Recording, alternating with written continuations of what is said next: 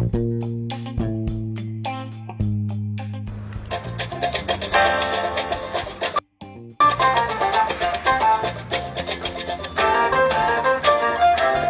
cultiva a semente do amor, segue em frente, não se apavora. Se na vida encontrar sapor, vai saber esperar a sua hora. Quem cultiva a semente do amor, segue em frente, não se apavora. Se na vida encontrar sapor, vai saber esperar a sua hora. Às vezes a felicidade demora a chegar. Aí é que a gente não pode deixar de sonhar. Guerreiro não pode dar luta, não pode morrer. Ninguém vai poder atrasar quem nasceu pra vencer. É dia de sol, mas o tempo não pode deixar. A chuva só vem quando tem que molhar. Na vida é preciso aprender. Escolhe a estrela que tem que brilhar. Pega essa cabeça, mete o pé e vai na fé. Manda essa tristeza embora. Manda essa tristeza embora. Pode acreditar que um novo dia vai raiar. Sua hora vai chegar. Bom dia, bom dia, acorda docinho. Bom dia a todos que estão entrando aí na nossa live. É um prazer sempre estar aqui toda quinta-feira na nossa Quinta do Diabetes, divulgando informação, levando uma mensagem positiva para você que está aí cedinho conosco, né? Nos acompanhando nesse projeto onde a gente quer te ajudar a fazer parte dos 27% de pessoas com diabetes que controlam a glicose com qualidade de vida e saúde, o que é mais importante. Meu nome é Irlena, eu sou médica endocrinologista e toda quinta-feira a gente vai estar tá aqui, como a música está dizendo, o sol, faça chuva ou faça sol, nós vamos estar tá aqui para te ajudar nessas orientações, nesse bate-papo ao vivo, para que a gente consiga sim superar, né? Superar o diabetes, fazer com que ele faça parte da nossa rotina de maneira mais suave, de maneira mais tranquila. O tema hoje da nossa live vai ser o que você não deve falar para quem é diabético. É muito mais é, também para quem tem a doença e para quem é familiar de algum portador de diabetes. É, eu tenho uma família muito grande por parte de mãe, eu tenho sete, sete tios, né? Tios e tias e a minha mãe. A minha mãe tem então sete irmãos. Desses, os sete são diabéticos, tá? E a minha mãe já tem um pré-diabetes que está cuidando também. Então, assim, é uma herança. A minha avó, por parte de mãe, a mãe deles, né, também era diabética. Então, é uma herança é, muito forte do diabetes na família e muita coisa do que a gente vai falar aqui a gente eu já ouvi entre os meus familiares eu já ouvi de pacientes é, pacientes que, que viveram essas experiências outros que contaram a experiência de outras pessoas e a gente sabe que no Brasil nós temos muita gente com diabetes. Estima-se que mais de 16 milhões de pessoas no Brasil sejam portadoras do diabetes. Então não é pouca gente, né? Levando em consideração que a gente tem aí em torno de 200 milhões de habitantes, é muita gente que sofre da doença, que é portador do diabetes e é muita gente, por conseguinte, que muitas vezes sofre preconceito, preconceito, discriminação por ser diabético. É um caso que me chamou muita atenção na época da residência, de uma mãe, era uma mãe que era portadora de diabetes, e na, filha, na escola da filha, a professora achava, a professora achava que na verdade, em vez de, ela entendeu, em vez de diabética, que a senhora ela é aidética, a pessoa também portadora do vírus do HIV. E aí tratava aquela senhora de maneira diferente, né? Como se tivesse realmente uma doença contagiosa. E, e aí, um certo dia, a professora descobriu, a professora descobriu que não era aidética, era diabética. E aí, pasmem, também foi, foi pedir desculpa, né, para aquela mãe que estava sendo tratada de maneira diferente foi pedir desculpa porque achava que fosse uma coisa e não era e era outra. E se a gente for levar em consideração o preconceito é dos dois lados, entendeu? Então assim, olha como está enraizado isso na nossa sociedade, isso na nossa mente. Todos nós temos um certo grau de preconceito. Isso acontece, tá? Isso aí realmente é uma coisa que a gente precisa trabalhar todo dia dentro da nossa mente, porque o preconceito nada mais é não só questão racial, questão de, de sexo, né, questão com doenças, mas o nome já diz, é, é quando a gente separa pré de conceito, é um conceito pré-formado que a gente tem de algumas coisas é, equivocadas na maioria das vezes, que geram um certo grau de discriminação, de segregação de uma certa parcela da população, sendo que todos nós somos iguais, né? Todo mundo aqui é filho de Deus, todo mundo vai para o mesmo lugar depois, então assim, não tem porquê a gente ficar fazendo esse tipo de discriminação. Mas a gente sabe que ocorre. E dentro do público diabético, das pessoas portadoras de diabetes, ocorre muito. São muitas histórias que a gente ouve, né? De coisas que as pessoas ouvem de si mesmo, muitas vezes, tá? Porque as vozes internas elas atuam também e as vozes, o ambiente externo, que também influencia demais no nosso comportamento, inclusive, né? Então, hoje na live, você fica comigo até o fim, porque no fim eu vou te dar uma dica prática. Para você que está me ouvindo aí, que é portador do diabetes, eu vou te dar uma dica prática de como você pode, como você pode tirar um pouco isso da. É, tirar um pouco essa influência negativa no seu dia a dia e na sua rotina, tá? É, hoje, 7 e 7 da manhã, né, nossa live é, é cedo, é, realmente é pra gente acordar de forma energizada aí. E ontem a minha noite não foi boa, não. Minha filha dormiu muito cedo. A minha filha dormiu muito cedo. E aí, quando deu 3 horas da manhã, ela achava que já era dia, que já queria acordar. Aí eu digo, ai minha filha, vamos dormir que ainda tá noite, não sei o que e tal. Aí eu disse, aí eu disse, ai meu Deus, justo amanhã que eu tenho a live, né? 7 e 7 da manhã, que eu assumi o compromisso. Olha como é importante a gente assumir o compromisso. Então, assim, como que a gente cria um compromisso dentro da nossa rotina? A gente escreve escreve para nós mesmos, você escrever para você mesmo aquela meta que você quer alcançar e pregar, às vezes na, na, na porta da geladeira, na porta do seu armário, no, no, no, no vidro do banheiro. Isso ajuda a sua mente né, internalizar aquele compromisso com você. E outra coisa importante é você falar para as pessoas que você está se comprometendo de alguma maneira a fazer alguma coisa, porque isso também cria mais engajamento com você e você é, fica até às vezes é, com uma certa vergonha de não assumir aquele compromisso, de não fazer. E foi o que eu fiz, né? Então me comprometi nessa live ontem, avisei todo mundo e, e eu disse que eu ia estar tá aqui e eu tô, né? A noite não foi boa, mas a gente está aqui aqui com, com alegria, com firmeza, porque é um propósito. Quando a gente tem esse propósito de forma clara, a gente consegue ir para frente. Por isso que esse propósito do cuidado com o diabetes, você precisa saber por que você está precisando cuidar do seu diabetes, o que, que te motiva nesse controle da glicose.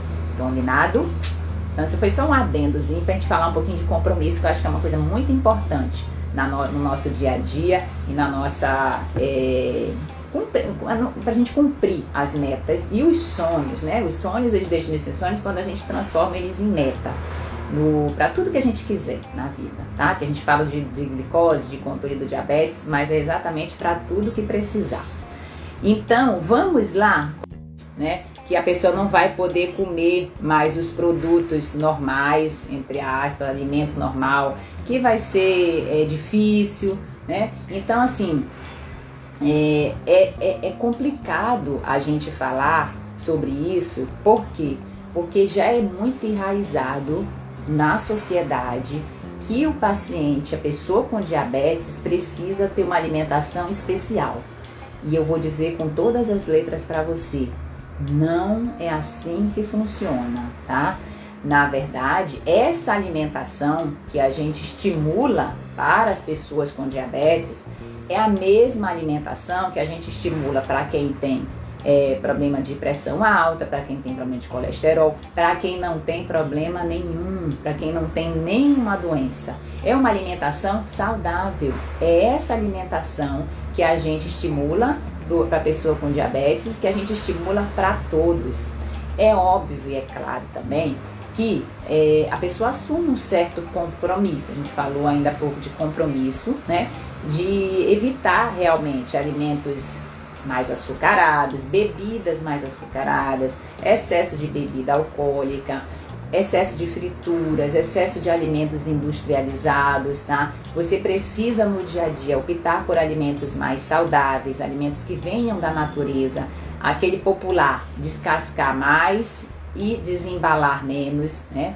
É, então, conta aí para mim se você tem essa dificuldade com a alimentação, porque isso é muito comum no dia a dia do consultório, né, e das pessoas com diabetes que não conseguem às vezes entender que a alimentação que vai precisar fazer, na verdade, é aquilo que já deveria estar fazendo e que muitas vezes poderia ter prevenido a questão do aparecimento do diabetes também, tá? É, a adição de açúcar, por exemplo, o nosso paladar ele é muito acostumado com dois, dois sabores, que é o, o doce e o salgado né? Então, muito doce, doce, doce, doce, o nosso cérebro ele cria esse círculo vicioso de querer alimentar por muito. Quando mais a gente come doce, mais a gente quer comer. E isso é interessante a gente falar que essa diminuição da quantidade de doce que o brasileiro come bastante é, é para todos nós, tá? É para todos nós. Então, muitas vezes, tanto ajuda na prevenção do aparecimento do diabetes, quanto no controle desse diabetes. Então, a pessoa que ouve isso, né, a pessoa que é, que é apontada, né, dizer que não pode comer doce porque é diabético, na verdade, isso não deveria ser falado. Tá? Não deveria ser falado porque não é só nesse caso. Na verdade, é o caso de quem está falando e de quem está ouvindo também, tá certo? Então, essa é a primeira coisa que a gente não deve falar para quem é portador de diabetes. A segunda coisa, né, é aquela popular, a pessoa chega e diz assim com toda tranquilidade, menina, rapaz, o fulano morreu de diabetes. O fulano morreu de diabetes. Aí fala o nome da pessoa, né? Olha que coisa. Então, assim, primeiro que ninguém morre de diabetes, né? Muitas vezes a gente morre, é, todo, é fato, uma coisa que a gente precisa um pouco tirar esse medo também. Todo mundo vai morrer. Isso a gente não se prepara, ninguém se prepara para a morte, porque é uma coisa que o ser humano ainda é, é, é, difícil, não é fácil. A gente fala assim, é simples, mas não é fácil de executar isso no dia a dia. A gente sente falta, essa presença, esse contato faz muita falta no dia a dia, tá? Mas é uma certeza que todos nós temos. E a gente ficar preocupado, ansioso, se estressando com uma certeza que já ocorre, aí não vale a pena para a nossa saúde, porque às vezes a gente até antecipa esse fato, né? Claro que tudo ocorre no tempo de Deus. Ontem eu estava conversando muito sobre uma paciente, com uma paciente sobre isso no consultório, que ela tá com a irmãzinha, ela tem 82 anos, e ela tá com a irmã de 88, assim, mais triste, mais depressiva, assim, querer sair da cama, e ela tá achando que a irmã dela pode é, vir a falecer e tudo, chorou. E eu estava conversando sobre isso com ela, que as coisas acontecem muito no tempo de Deus. E a gente saber interpretar isso não é fácil, né? Porque a poeira ela fica levantada, a gente não enxerga muito. Mas é muito importante a gente exercitar nesse momento é, a fé, né? A fé que a gente tanto diz que tem, né? Que a gente precisa nesse momento de dor, que viver esse luto, sim, caso ele ocorra, né? Porque faz parte do, do desenvolvimento, faz parte dessa aceitação, viver o luto também, tá? Chorar, ficar triste, enfim, mas a gente ter a fé que, que, que, é uma passagem que a pessoa está num lugar melhor, que está ao lado de Deus, que, que, que então, que vi, segue a vida de uma maneira diferente. Né? Então, assim, ninguém morre de diabetes, a gente morre das complicações que realmente a gente precisa melhorar no controle, prevenir. A gente tem, como é que a gente previne as complicações do diabetes? O mais que o mais certo que a gente tem que mostra nos estudos é realmente fazer o bom controle da glicose. Você tá com a sua hemoglobina glicada, que é o exame que a gente vê a média da glicose dos últimos três meses, abaixo de 7, tá? E sem muita variação também do controle dessa glicose, ou seja, sem ter muitos picos de glicose alta e baixas também, hipoglicemias, que essa variação ela também importa dentro dessa prevenção das complicações. E outra coisa que a gente esquece de falar é que as complicações do diabetes, elas não são prevenidas apenas pelo controle da glicose, mas também é importante e é relevante controlar o colesterol, controlar a pressão, gerenciar o estresse, né? evitar excesso de bebida alcoólica, cigarro nem pensar, que a gente sabe que ainda tem um índice muito grande de pacientes, de pessoas fumantes, no Brasil e a gente tem hoje tra tratamentos mais modernos, né, que você pode buscar para eliminar o cigarro da sua rotina. É, o sedentarismo que a gente precisa evitar, porque também é, é, é uma coisa que, que, influencia, é um fator de risco. Então tem, tem muita coisa que a gente precisa cuidar, né? É, com calma, sem culpa, sem também atropelos, para que a gente consiga prevenir as complicações do diabetes. Quatro, quatro é, coisas práticas que a gente pode usar, que a gente faz essa rotina dentro do consultório também, é você, uma vez por ano, no mínimo, você que é portador de diabetes, visitar o cardiologista, tá? Para fazer um eletro, um teste ergométrico, um ultrassom do coração, enfim, que o, às vezes até um cateterismo, que o, que o cardiologista é o examinar e avaliar você achar que é necessário.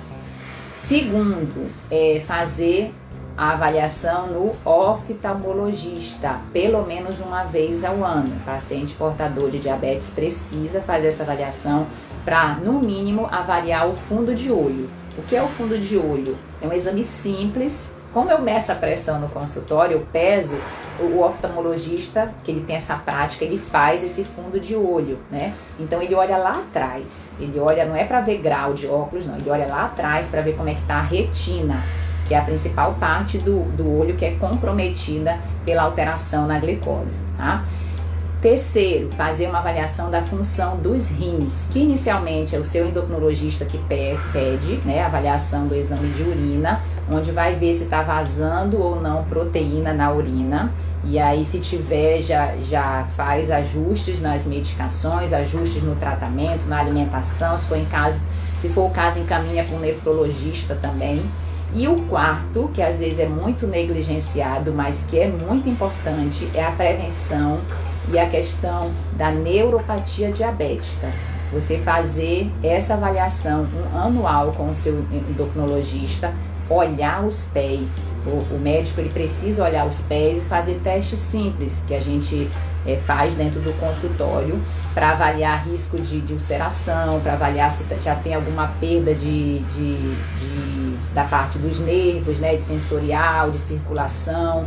E, e depois eu vou fazer uma live, tá? Já vou dar esse spoiler aqui, só sobre os cuidados com o pé diabético né? Porque isso aí realmente salva vidas. O fato de simples, por exemplo, simples de você olhar para os seus pés todo dia, tá? Hidratar os pés já elimina muito a chance de causar algum ferimento, alguma rachadura e Deus o livre guarde alguma amputação também, que é uma das complicações mais temidas no diabetes. Então, com essas quatro coisas práticas que o seu médico pode fazer e você também, né? Não espere não espere só o médico oferecer isso a você. Você também, já que tem o conhecimento, aqui a gente está colocando o conhecimento também para a gente poder praticar, porque o conhecimento sem prática ele não tem muita função não, tá? Então, é, peça essas avaliações para o seu médico, né, para que você já de posse desse conhecimento possa também ser proativo no cuidado do, do seu diabetes, combinado? Outra coisa que as pessoas falam, eu vi aqui, ó, menina, nem parece que tu tens diabetes, né? Nem parece. Como se a pessoa com diabetes fosse aquela pessoa debilitada, cansada, né? Às vezes emagrecida. E não é bem assim, tá? Quando o diabetes ele é bem controlado, né, a, a vida é normal. Essa semana eu recebi uma paciente no consultório também que ela disse essa frase: Doutora, depois que eu descobri o diabetes, eu nunca mais me senti normal. Então, olha que, olha que, que dor que essa paciente tem. E chorou, ela disse que não aceitava. Ela ainda é uma, uma pessoa nova, né? Um, tá com excesso de peso, tem uma história familiar florida de diabetes também. E apareceu primeiro um pré-diabetes, que aí não foi cuidado e acabou evoluindo para a doença estabelecida. Então, assim, é, a pessoa com diabetes, ela é uma pessoa normal. Eu faço assim o normal porque o que é o normal para você? Me fala. Qual é o seu conceito de normal? É muito variável, né? O normal ele é muito variável. Então assim, não se sinta, não se sinta excluído. Não tenha vergonha da sua doença, tá? Não tenha vergonha dessa condição porque isso atrapalha o seu fator emocional e, por, conseguinte, atrapalha o controle da sua glicose também. Então veja que é, quando a pessoa diz assim, menina, parece que você nem tem diabetes, quando você ouve uma frase dessa, você precisa absorver pelo lado positivo. Qual é o lado positivo disso? Que você está se cuidando, né? Que a sua glicose está bem controlada, que você está com uma boa aparência, tá? Então, assim, mesmo quem é portador ou não de diabetes, a pessoa pode alguns dias estar com uma aparência mais cansada, estar mais indisposto. Isso ocorre com todos nós. Né? Eu acabei de falar, eu falei no início da live que hoje eu acordei mais cansada porque ontem a minha noite não foi tão legal, não consegui dormir é, como eu estava conseguindo nos últimos dias. Então, é natural que ou outro a gente esteja mais indisposto. Mas assim, essa, essa ligação que a gente vê com o portador de diabetes e o fato de ser uma, uma pessoa doente, né? uma pessoa enfraquecida, uma pessoa que, que não tem uma vida normal, é isso que a gente precisa diluir. Diluir um pouco esse preconceito, essa discriminação, tá? Que existe tanto dos fatores externos, né? Das pessoas que convivem com você, quanto de você para você mesmo tá? Talvez seja o mais difícil da gente eliminar são essas essas vozinhas, né? São as vozes da nossa mente que elas elas têm as vozes que do bem, mas tem as vozes que falam muito negativo na nossa mente e a gente tende a dar mais ouvido a elas. Mas você tem escolha. Você tem opção. A escolha é sua.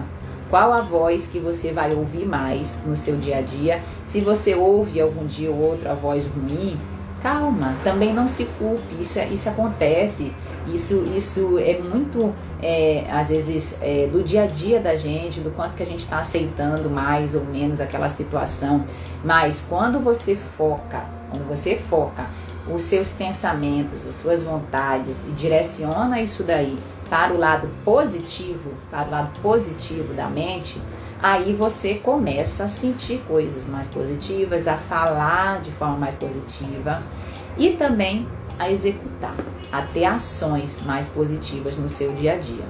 Então, procure, faça esse exercício, procure ouvir as vozes positivas da sua mente, porque aí você vai sim trabalhar muito mais do que, no que você quer no que você deseja, nos seus sonhos, do que você não quer, tá? Do que não é saudável emocionalmente para você.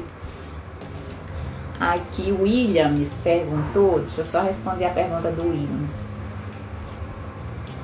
Diabetes pode provocar coceira em várias partes do corpo? Sim, Williams, tá? O diabetes, quando ele está descompensado, na maioria das vezes, ele pode dar não só coceiras, mas ferimentos também. Recentemente eu recebi uma paciente no consultório que a queixa principal dela, ela é diabética, a queixa principal dela eram ferimentos no corpo, que ela já tinha passado por vários dermatologistas, usado muito creme, gastado muito dinheiro também e não, não tinha resolvido, não estava resolvendo. E aí ela mediu a glicose, quando foi medir, estava em quase 400 a glicose dela. Então, os ferimentos, a coceira, a irritação era devido à glicose descompensada.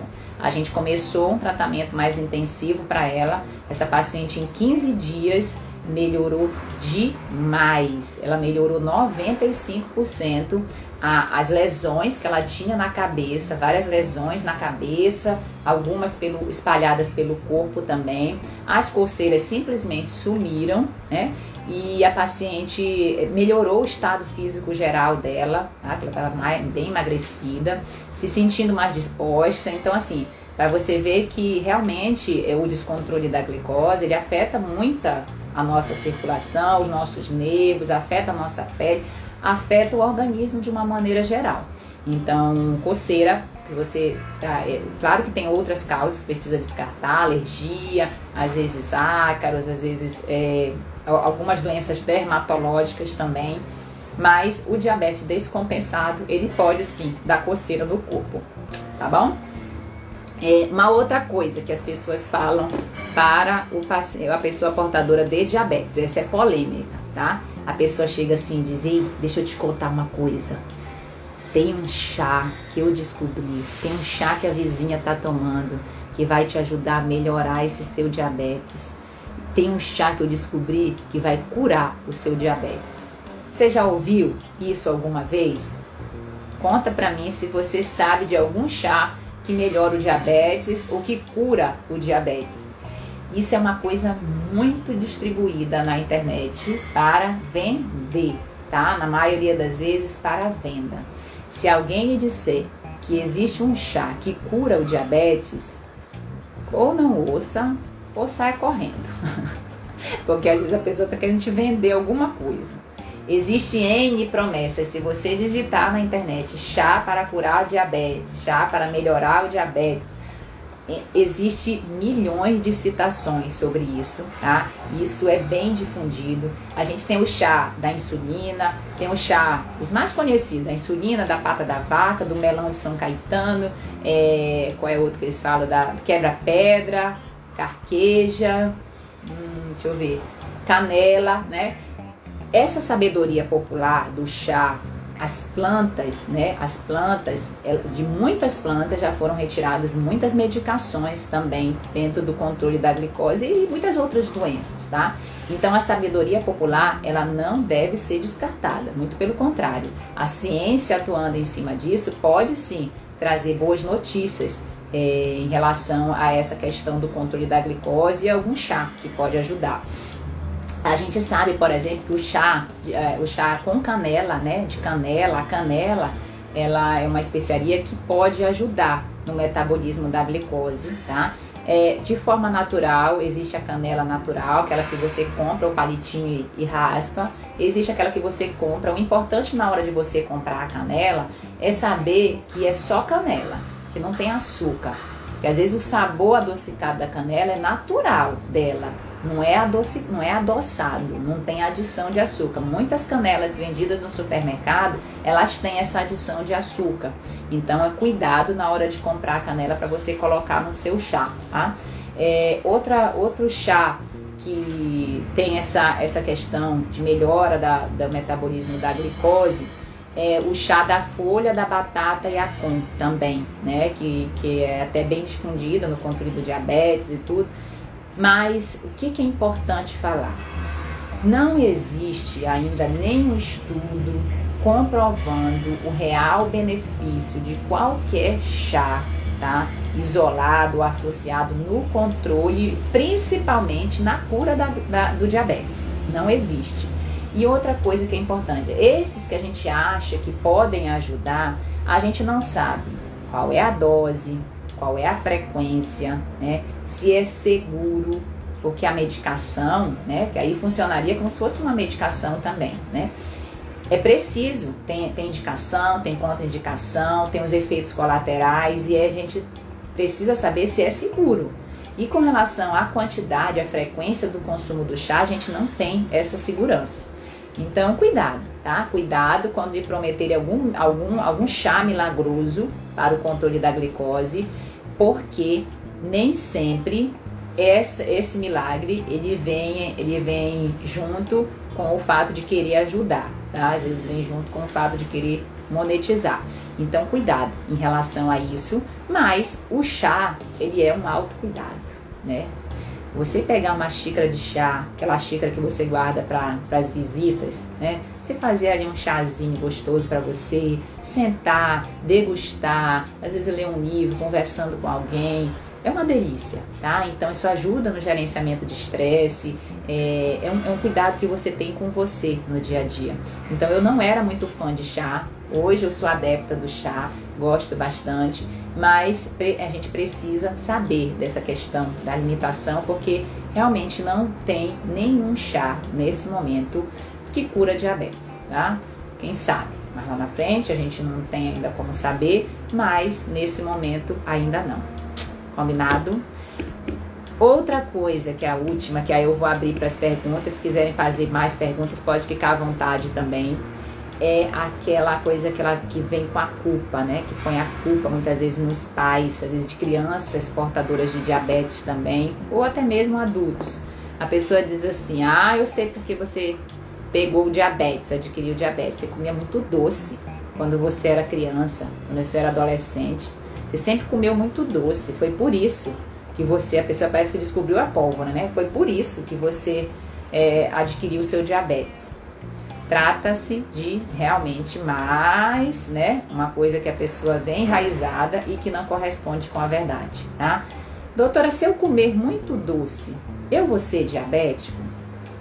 Isso depende, tá? Depende por quê?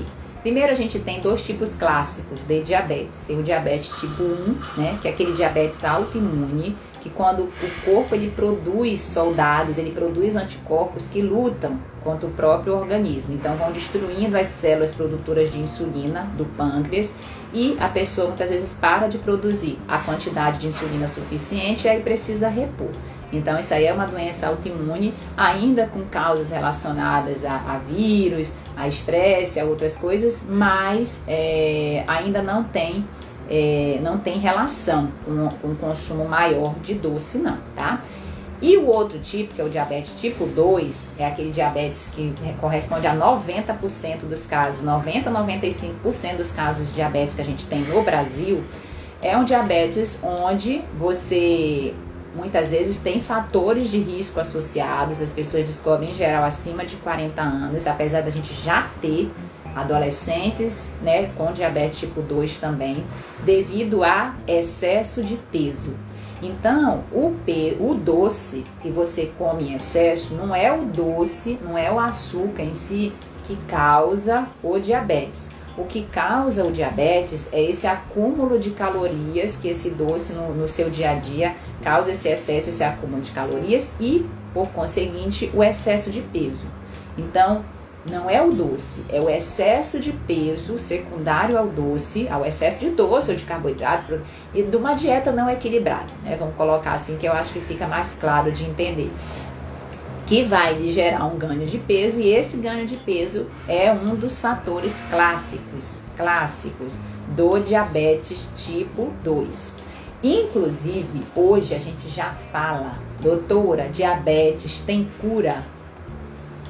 Não falamos a palavra cura, porque quando a gente fala cura, a gente acha que não precisa de cuidar de mais nada, né? Curou, acabou, curou aquela gripe ali, acabou, agora é, não, não precisa mais ter os cuidados, tá? A gente não fala ainda em cura, mas a gente fala sim, sim existe a possibilidade de reversão, de remissão desse diabetes tipo 2, tá? Principalmente pessoas que estão acima do peso, descobriram o diabetes com menos de 6, 8 anos de diagnóstico e conseguem uma perda de peso em torno de pelo menos 10% do peso corporal. Então há a possibilidade de você ficar com a glicose, olha que maravilha, ficar com a glicose controlada, tá? Sem medicamentos, com a perda de peso associada. Então, realmente, é, essa epidemia que a gente vê do diabetes e a pandemia que a gente vê da obesidade são doenças, ó, quando a gente fala de diabetes tipo 2, doenças entrelaçadas, que a gente precisa cuidar, precisa se estimular nesse controle do peso também, Combinado? Então há sim a possibilidade de reversão né? E de controle do diabetes, no mínimo de redução do número de medicamentos, no mínimo, tá? Quando a gente consegue melhorar os hábitos, né? Gerenciar todos os pilares que são importantes na perda de peso, ok? É, deixa eu ver aqui o que o pessoal está perguntando. Vamos lá. Gostaria de saber mais acerca dos diabéticos assintomáticos. Aqui o Ederson perguntou. É, olha, quais os principais sintomas, sinais e sintomas, quais os principais sinais e sintomas do diabetes? Eu sempre falo isso e enfatizo que o principal sintoma do diabetes é justamente a pessoa não sentir nada. Não sente nada, é uma doença silenciosa. Não é à toa que é, milhões de brasileiros são diabéticos, ou no mínimo pré-diabéticos, e ó, não sabem, tá? Não sabem por quê? Porque não fazem a avaliação no mínimo anual, né? O ideal é fazer uma vez por ano da glicose, certo? Então, acima de 40 anos, se você tem até 35 anos, já se você tem fatores relacionados como excesso de peso, história familiar de diabetes, você, mulher que já engravidou e teve alteração da glicose na sua gestação, se tem doenças relacionadas como hipertensão, é, problema de colesterol, cigarro, excesso de bebidas alcoólicas, já fez algum tratamento com corticoide, se você é, tem algum desses sintomas, fatores relacionados, é importante medir a glicose. Pelo menos uma vez ao ano fazer essa prevenção porque o diabetes, em sua maioria, não dá sintomas, é uma doença assintomática.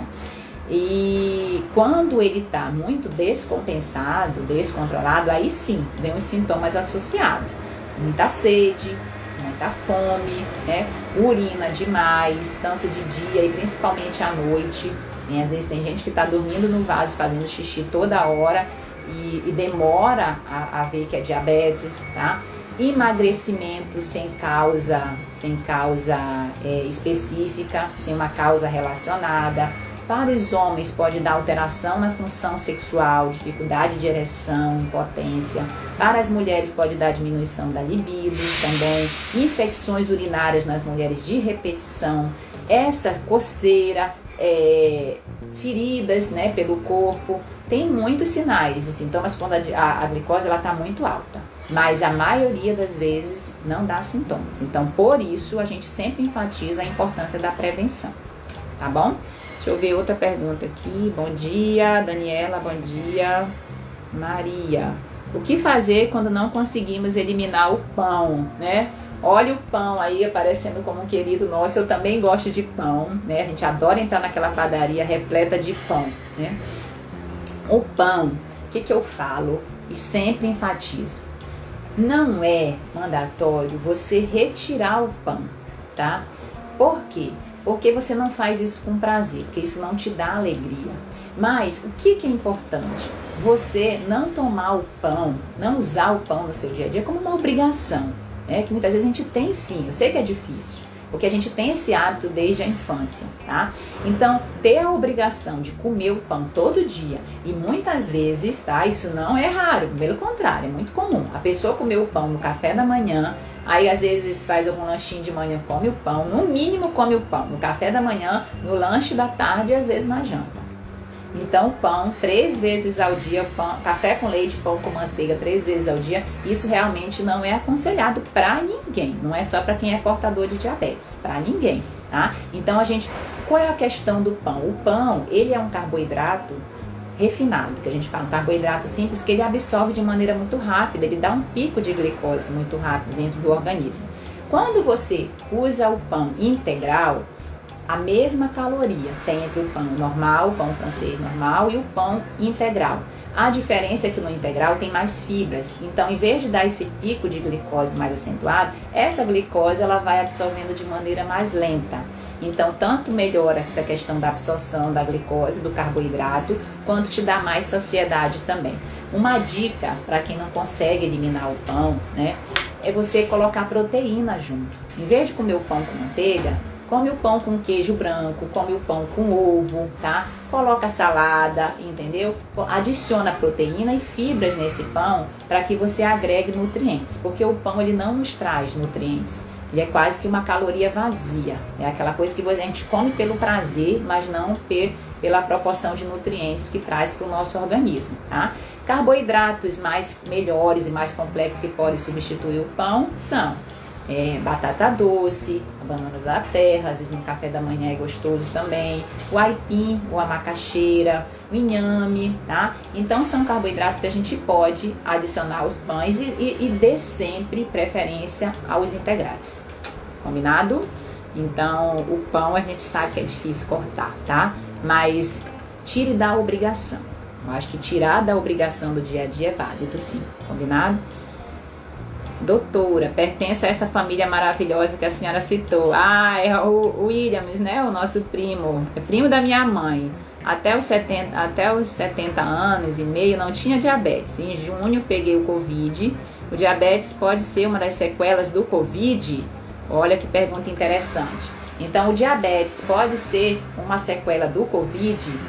Williams, a gente. Isso os estudos têm mostrado, a gente tem visto isso na prática, tá? Sim, tá certo? Então, o Covid, esse vírus, ele tem muitas manifestações e depois ele depois secundária a ele ainda estão aparecendo muitas é, sequelas, né, do Covid. E uma das coisas que tem aumentado, que aumentou o índice do, do diagnóstico do diabetes, foi a infecção pelo Covid. Então, pessoas que muitas vezes não, não tinham. Aí entra aquela coisa, né? Às vezes a pessoa já era e não sabia, né? Mas mesmo em casos que a pessoa não tinha, tinha a glicose bem compensada, pegou o Covid e agora está com a glicose descompensada. Descobriu, né? Um diabetes. Então, acha-se sim que tem relação entre o Covid e o aparecimento de novos casos de diabetes, tá? Não só o diabetes tipo 2, como é o seu caso, né? Mas o diabetes tipo 1, que é aquele onde destrói as células, que às vezes entra como um gatilho, né? Para o corpo, para o organismo, para os anticorpos destruir as células do pâncreas, que produzem insulina, e aí abre o quadro do diabetes tipo 1, que é aquele que já precisa usar insulina de imediato. Então, há sim essa relação, tá? No momento é isso que a gente está vendo através dos estudos, da prática clínica, entre a infecção pelo Covid e a sequela, como a questão do diabetes, em pessoas que não sabiam que era. Deixa eu ver se tem mais alguma pergunta. Você ajuda no tratamento de dislipidemia? Sim, sim, Daniela, tá? Uma das, das das especialidades do endócrino é ajudar no controle do colesterol, né? A dislipidemia é alteração do colesterol, tá? Então a endocrinologia ela também faz esse papel, tá certo? Um triglicerídeos de 800, né? É, o triglicerídeos, ele é uma das gorduras que a gente tem dentro do organismo, tá? 70% do triglicerídeos, ele vem de origem da questão ó, alimentar e sedentarismo, tá? Mas 30% pode vir de origem genética também. Então é importante avaliar, fazer uma avaliação adequada, né, para poder ver que a gente pode ajustar em relação a isso. Mas um, um triglicerídeo de 800, é, a gente normalmente a gente preocupa mais com triglicerídeos em termos de, de, de ação imediata, triglicerídeos acima de mil que pode inflamar o pâncreas, né, dar uma pancreatite, é uma doença mais séria que a gente precisa cuidar. Mas um triglicerídeo de 800 a médio e longo prazo também pode ser um fator de risco, né, para doenças cardiovasculares. Então é importante é, avaliar e ajustar os pilares, porque muitas vezes, até sem uso de medicação, a gente consegue, através de uma melhor alimentar e a prática de exercícios físicos regulares, hidratação, todos os pilares que a gente trabalha, é, podem ajudar nesse controle do triglicerídeos também. Combinado? Viu? Deixa eu ver se tem mais alguma pergunta, senão já vou. Acho que daqui a pouco no Instagram já corta a gente aqui também, tá? E eu queria muito deixar. Ah, olha o Alex aí, tudo bem, Alex? Colega da natação, um beijo para você. Beatriz, muita gente entrando aqui, obrigada, viu? A todos que estão participando aqui tão cedo, né? Da nossa live da Quinta do Diabetes. Dona Silvia, minha sogra, que não falta. Um beijo. Eu vou deixar agora, final, a dica prática, né? Hoje o tema da nossa live, né? A gente respondeu algumas perguntas, algumas pessoas estão entrando depois. Hoje o tema da nossa live foi o que não falar para pessoas com diabetes. Então a gente falou algumas frases clássicas que as pessoas portadoras de diabetes ouvem, ouvem de si e ouvem do, de outras pessoas. E não é só gente que não gosta de você, não, tá? É gente que gosta. Na maioria das vezes são familiares mais próximos que falam essas frases, não às vezes para lhe machucar, não é para isso, né? Às vezes um excesso de amor também, é um excesso de cuidado. Então, assim, não leve isso pro, pro lado pessoal também, não. Mas a dica prática que eu vou lhe dar hoje, que ela parece simples, mas não é fácil, é qual? Hum, deixa eu beber até uma água para poder falar.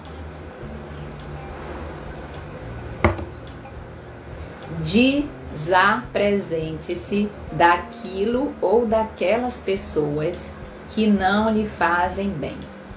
Como assim, doutora?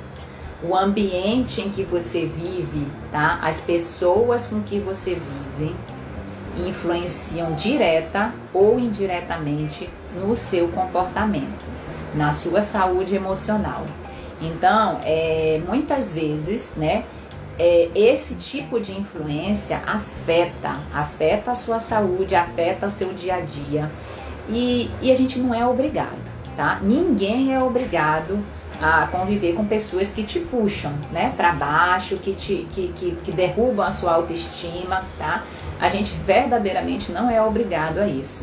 Então você saber também escolher, né, e selecionar as pessoas com quais você gostaria de conviver mais, as pessoas que estão mais, vamos dizer, cuidando de você, cuidando da saúde delas. Saibam que a gente é a média, a gente é a média das cinco pessoas mais próximas que a gente convive. Então, desapresente-se, corte muitas vezes o cordão umbilical daquilo ou daqueles que não estão lhe fazendo bem. E isso é algo muito comum no dia. Então é isso. Se você gostou do nosso conteúdo, eu vou te pedir duas coisas. Primeiro, compartilhe com seus amigos e familiares para que mais pessoas tenham essa informação e se beneficiem desse projeto também. E a segunda coisa, nos acompanhe nas nossas outras redes sociais, no nosso Instagram, arroba Endócrino, nossos canais de YouTube e Telegram, Endocrinologia em Foco. Será um prazer ter você junto conosco. Obrigada, forte abraço, até o próximo. Tchau, tchau.